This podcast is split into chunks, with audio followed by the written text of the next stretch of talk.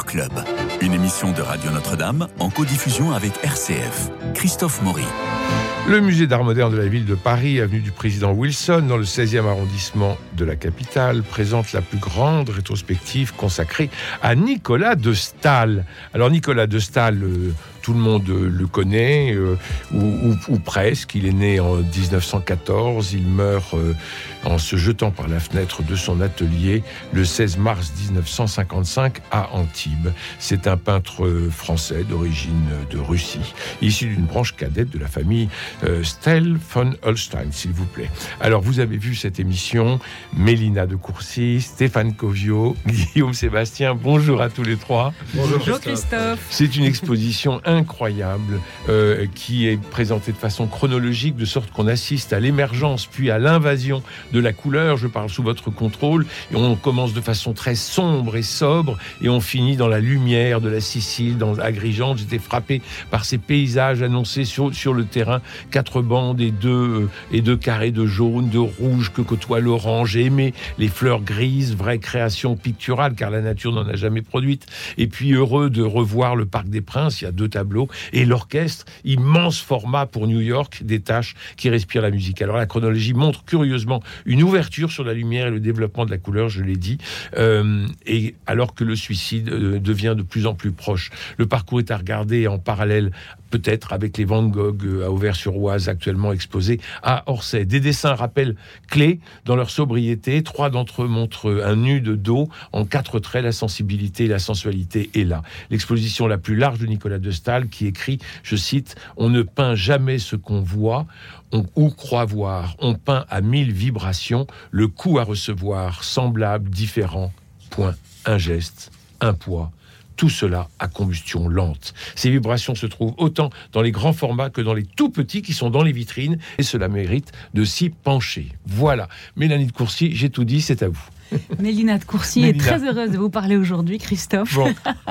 et euh, Nicolas de Stahl, c'est un prince. Ouais. C'est un prince. Mm. Il est habité par une luminosité intérieure qu'il ne peut pas ne pas transcrire sur la toile et ces toiles vibrent de masses colorées, sonores, qui nous émeuvent au plus haut point. Il n'appartient à aucune école, abstrait peut-être, figuratif aussi, peu lui chaud. Ce qui compte, c'est sa vision à lui, la puissance de sa vision, qu'il conduit euh, jusqu'à l'idéal de ce qu'il voit. Et moi, la grande question pour moi, c'est quel est son processus de création? Parce que pour voir ce qu'il voit et transmettre ce qu'il traduit sur la toile, il y a quelque chose qui se passe qui est de l'ordre de l'incompréhensible, qui est un très très grand mystère et qui est d'une émotion très intense. Guillaume Sébastien. C'est une exposition qui est magnifique. Je pense que n'importe qui, euh, même des, gens qui ne connaissent rien à la peinture, rien à l'art moderne, à l'art contemporain, euh, seront très très heureux, très intéressés de voir cette exposition parce que elle est remarquablement faite. Vous l'avez dit, c'est une exposition qui est chronologique, mmh. donc on, on, passe de salle en salle, euh, de d'année en année finalement, puisque euh, Nicolas de Stahl a profondément euh, évolué dans sa peinture chaque année, dit on s'en rend bien compte dans l'exposition, et il passe d'une abstraction très abstraite, j'allais dire, jusqu'à une figuration presque figurative et surtout effectivement la couleur. Moi j'étais très impressionné par euh, les jeunes années, les premières années de Nicolas de Stahl où il est très noir, très sombre et sa vie a sa vie a été très sombre au départ. Euh, vous l'avez dit, euh, il est parti de, de, de, Russie très très jeune, à l'âge de 4 ans avec ses parents. Il a perdu ses deux parents à l'âge de 8 ans, adopté en Belgique, etc. Donc on peut comprendre que cette euh, peinture de jeunesse soit sombre. Et puis, euh, on passe du, noir au gris, puis à la couleur, à, des couleurs qui sont absolument incroyables. le violet, le bleu, et alors ensuite, ça, euh, ça explose. Et, ça explose. Stéphane Covio. Alors, Stéphane Covio a beaucoup aimé l'exposition. en ce moment, il la travaille. Oui. Et il est travaillé par l'exposition. Euh, Vous allez faire une conférence en ligne le 24 au matin. C'est ça. Et on va sur le site Venez et voyez et on assiste à votre conférence en ligne. Oui, exactement. Et euh, vraiment, je suis en chemin avec Nicolas de Stahl et je trouve que l'exposition se prête vraiment à ça puisque on a une vie d'artiste. du début jusqu'à la fin, avec les évolutions qui ont été évoquées. Moi, je suis très sensible pour l'instant aux années 48, 49, 50. Donc euh, la période, la fin de la période abstraite, ou, peut-être encore le plein de la période abstraite. Il y a un tableau qui m'a beaucoup arrêté, euh, qui, a été intitulé par la suite Eau de vie, mais il ne faut pas se soucier des titres chez De Stahl, puisque... Non, j'appelle tous composition ou paysage. Voilà, c'est ça véritablement, il n'y a pas de titre chez lui. Et euh, à cause de la... Ce qui m'a frappé dans ce tableau, c'est un mélange de choses. C'est l'énergie, c'est des réseaux de touches euh, vives, qui, qui, sont longues, qui, vont, donc qui sont très directionnelles, et en même temps, une touche, vous voyez par exemple, qui va d'en haut à gauche vers en bas à droite, est faite en fait d'une succession de touches qui sont transversales par rapport euh, à, la ligne qui est générée par, la forme elle-même. Et du coup, il y a une espèce de multiplicité d'animations internes, ne serait-ce que dans une forme elle-même, il y a deux directions. Et puis, vous avez toutes ces formes qui sont juxtaposées, c'est plein d'énergie, c'est très contenu, c'est puissant, et vous avez une délicatesse de ton à l'intérieur de tout ça. Alors bien sûr, on est dans des ocres, on est dans des gris, mais je trouve ça très beau. On est dans leur café, on est dans, dans une toile euh, qui euh, possède un fond noir sur lequel les différentes touches ont été posées. Par endroits, il laisse apparaître le fond noir euh, autour des formes qu'il a, qu'il a colorées. Puis on voit qu'il a changé d'avis. Par moments, il a rajouté autre chose. Et ce que, ce que je trouve intéressant, c'est la multiplicité des gestuels. Et ça, ça anime, ça donne une, ça donne une variété de, formes et d'énergie en interne de, de, la toile. Il y a des coups de pinceau très rudes, appuyés avec, avec les stries. Alors, à l'époque, il n'y a pas encore de couteau. Le couteau, ça commence vraiment à partir de 1950 quand il fait des formes larges. D'accord. Mais au début, les formes sont étroites. il n'a pas besoin de couteau. Le, pinceau lui suffit largement. Et, la gestuelle, du coup, n'est pas la même avec le couteau. Alors, et puis, vous avez des, choses très énergiques et puis après des choses très raffinées. J'ai pensé à, ce peintre que j'ai découvert chez euh, Guillaume Sébastien, euh, qui, avait, qui a, une gestuelle très, très libre. Dans la galerie Guillaume. Comment s'appelle-t-il Pierre Vémar. Pierre Vémar. Et qui, par endroit, fait preuve d'un raffinement extrême en posant la couleur de manière très, très précise. Et eh bien, il y a ça dans cette toile de Stahl, par exemple. Mm. Puisqu'on rentre dans les détails, mais euh, Mélida de Coursier, vous avez une toile que vous voulez nous, commenter. Oui, je voudrais m'arrêter sur la délicatesse des couleurs dont parlait Stéphane, parce que mm. très honnêtement, moi je pensais à Velasquez, à beaucoup, beaucoup de moments de, de, ah cette première période. Et d'ailleurs, il est allé deux fois au Prado en disant, euh, il appelait l'Espagne le pays béni, le voyage idéal. Et, euh, et en fait, il y, y, a cette espèce de délicatesse de couleurs, c'est vrai, qui peuvent être parfois très surprenantes, parce que d'un tableau à l'autre, on s'attend à ce qu'il y ait un peu une reproduction, parce que ce sont des formes, des masses qui s'imbriquent. Et en fait, il y a toujours le, petit truc, la, petite note qui fait que, bah non, là, ça change encore. Là, c'est Là, on est dans la palette de Kupka. Hein. Oui, aussi.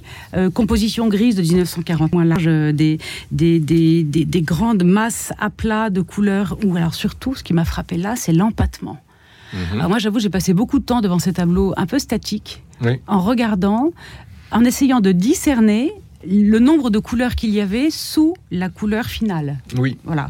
Et alors, il y, a des couches invraisemblables. Mm. Mais c'est vraiment un empattement, mais c'est extraordinaire. D'ailleurs, euh, quand on lit un peu ses écrits et les lettres qu'il écrit notamment à, sa femme et à sa fille, il dit il me faut du fric, vite pour la couleur, il me faut du fric, il me faut du fric, parce qu'en fait, il dépensait tellement en matériel. Voilà. Et ça, c'est très impressionnant de voir qu'il y a cette, cette espèce de recherche de la couleur de quelque chose qui va finalement jaillir, mais qui n'est pas du premier jet, et, qui est un lent travail de maturation, de composition, euh, pour quelque chose qui est, mais, qui, est une vibration colorée, mais c'est extraordinaire. Alors c'est vrai pour composition grise, c'est vrai pour Eau de vie dont parlait euh, Stéphane, et c'est vrai pour une autre composition 1949 qui est d'un plus petit format, et où là on a toujours ce travail sur le gris, cette teinte de vert un peu anis, et tout à coup le rouge qui émerge. Alors que dans le tableau d'à côté, c'est un vérani presque jaune. Et en fait, ces touches-là, elles font chanter, elles font chanter, ça vibre. Mm. Et donc, on est emporté, on est emporté. Et la couleur joue un rôle dans cet art qui est un art abstrait. On, ne sait pas ce qu'il a voulu représenter, mais ça nous est complètement Ça ne représente rien, ça. Non, mais si, celui dont vous parlez. Dans les vibrations.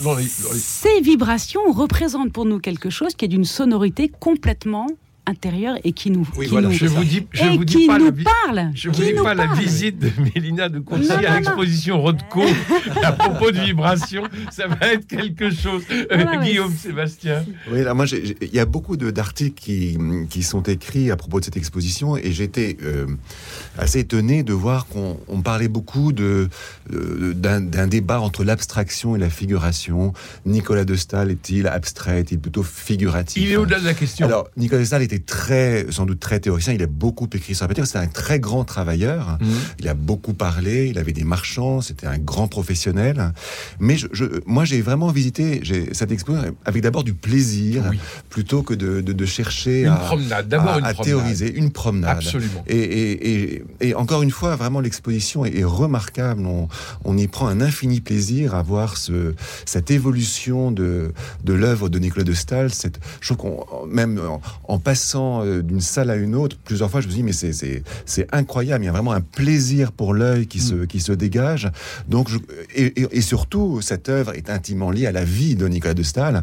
J'ai- C'est une très bonne idée. Au milieu de l'exposition, il y a un film qui est présenté. On voit Nicolas de Staël. Il est question de, de ces femmes qui ont été très importantes euh, dans sa vie, de ses voyages, parce que c'était un, un grand voyageur. Donc, on sent vraiment que c'est une, une œuvre qui est euh, intimement liée à sa vie, plus qu'à une, une théorie qui euh, euh, le rattacherait à la- à l'abstraction, à la figuration, vous ou à avez, un tout, entre-deux. vous avez tout à fait raison de- de- d'insister là-dessus, parce qu'il est Nicolas de point. Et c'est ça qui est absolument euh, euh, bouleversant. Et, et comme vous le disiez, euh, Mélina, c'est un prince. Euh, Stéphane Quand il a, quand son- la première fois qu'un de ses tableaux a été acheté par le musée d'art moderne, c'est le, le- le patron du musée d'art moderne était Bernard Dorival à l'époque. Euh, Stahl a dit euh, ne m'accrochez pas avec le gang de l'abstraction avant. voilà, il voulait être en marge du- de- du- d'une idéologie de l'abstraction. Alors moi, il y a, euh, toujours pour rester dans cette année 1950, qui pour moi est vraiment une année euh, forte, euh, il y a des tableaux qui sont exposés à côté des œuvres préparatoires, et notamment d'aquarelle. Mhm. Et ça, je trouve ça euh, ex- d'une excellente idée. Les aquarelles sont sidérantes de beauté, euh, toutes simples, euh, parfois uniquement des gris, avec quelques traits. Et le- en fait, ce sont des œuvres à part entière.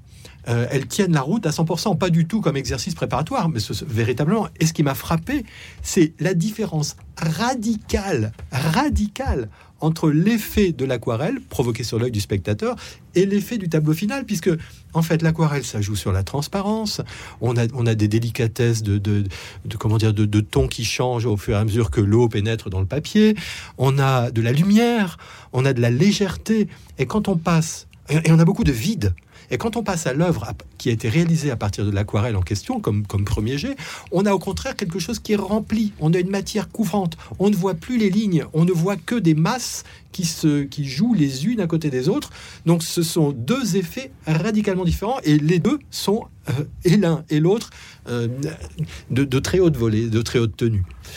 Euh, Mélina, vous aviez une autre toile à nous proposer. Oui, ce qui m'a intéressé aussi, c'est de voir comment il s'est très vite confronté au grand format, par exemple avec... Alors, euh, Très grand format. Mais ça, alors- c'est après son voyage, après Oui. son voyage aux États-Unis, hein, où là, il voit tout en grand. Voilà, mais dans un premier temps, jusqu'en 1900, enfin vers 1950 justement, avant de partir aux États-Unis pour sa première exposition de 1953, il, euh, il peint déjà des grands formats. Par exemple, grande composition bleue, c'est quand même 2 mètres sur 1 mètre 50. Superbe tableau. C'est un tableau avec des grandes formes géométriques plutôt dans les noirs, surmonté de deux rectangles plutôt dans les blancs, avec à droite des grands aplats plutôt dans les aubergines et un peu de bleu en haut. Et je me suis dit, mais c'est extraordinaire. Cette grande composition bleue qui a moins de 20% de bleu, je la vois bleue. Mhm. Elle n'est pas bleue. Non. Voilà, ça c'est inouï. Et donc ce travail sur la couleur là, mais, mais quel plaisir de, de- de circuler au milieu de ces œuvres. On s'arrête devant chacune. Mhm. Aucune n'est inférieure à l'autre, que ce soit le format petit ou grand, la composition, la gamme colorée, euh, les notes de couleur qui font chanter, une teinte peut-être plus, plus, plus terne ou plus sourde. Mais il y a un talent, mais c'est c'est puissant, mais c'est c'est vraiment extraordinaire. Ce que dit Mélina sur les couleurs, c'est-à-dire qu'il y a beaucoup de recouvrements, et puis il y a parfois des recouvrements très fins Oui. qui laissent vraiment euh, apparaître des transparences. Oui, et puis il y a des toile, hein. bordures, et il y a des toile. bordures aussi. Enfin, c'est très riche euh, chromatiquement parlant. Alors, grand format, effectivement, grand format que lui réclame son, son marchand américain, euh, à un moment où d'ailleurs les affaires marchent bien pour Nicolas de Staël, il, devient, il devient riche. Mais aussi, ça c'est une, une grande découverte de l'exposition. Il y a une exposition sur Nicolas de Staël il y a 20 ans au Centre Pompidou, mmh. que j'avais vu, qui était très, très importante. Et dans cette exposition, une grande découverte, ce sont les petits formats.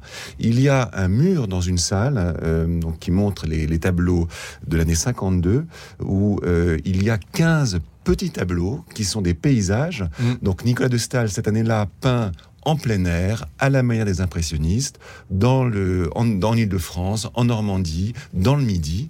Et ces petits tableaux sont euh, petits parce qu'il peint dehors, en plein air, mmh. donc il peut pas euh, peindre sur des, grandes toiles euh, en condition avec les, aléas météo.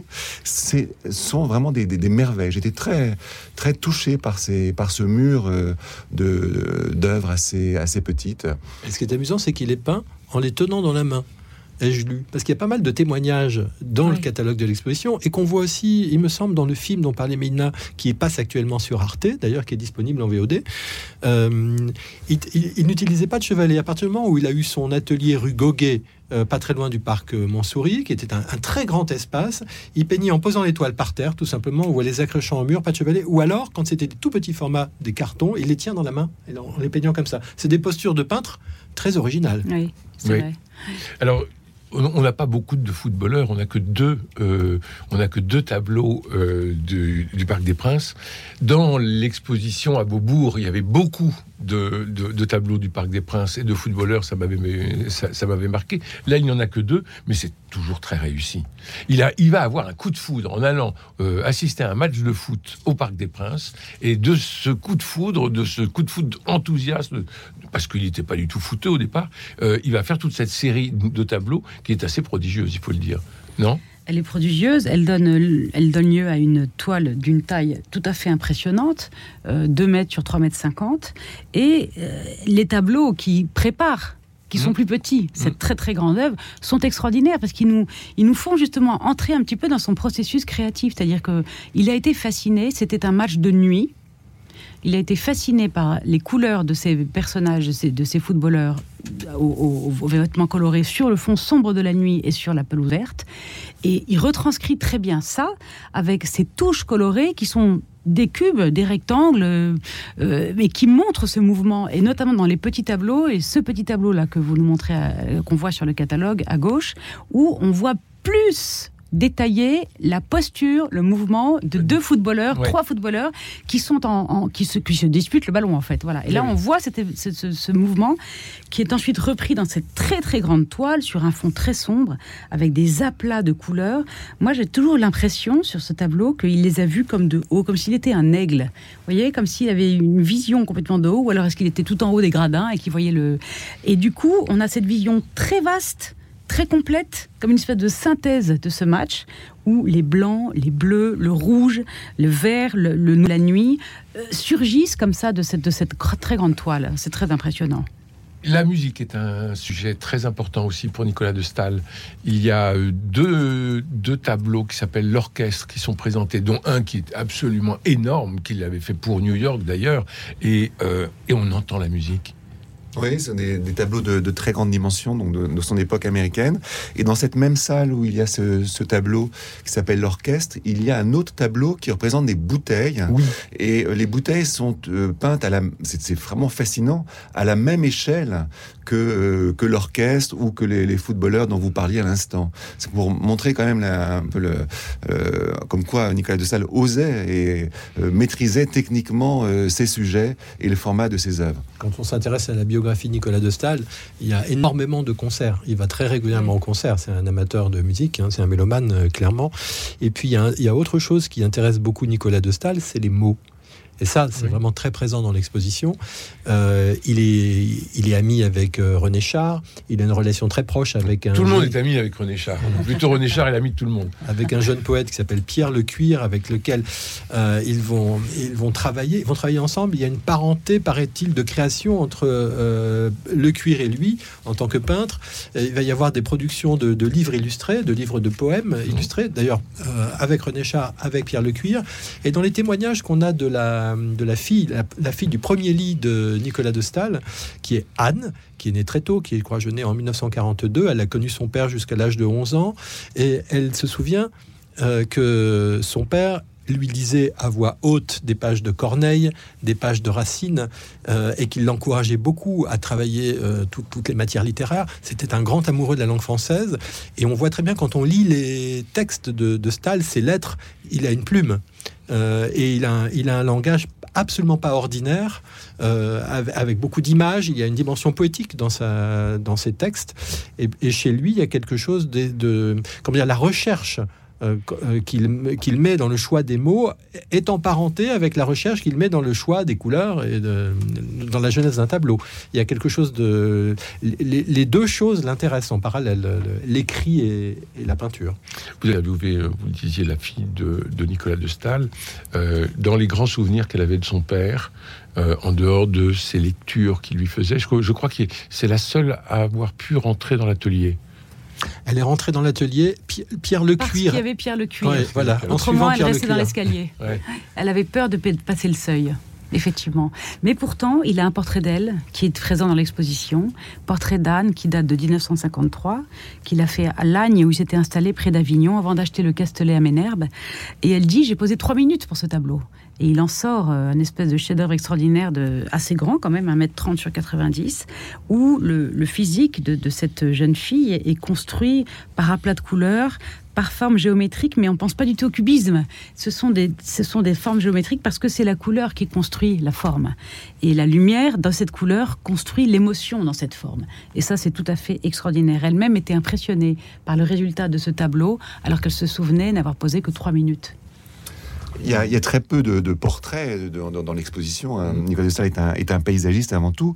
Il a fait des très beaux portraits très, très tôt, très jeune, de, Janine, donc sa première euh, épouse.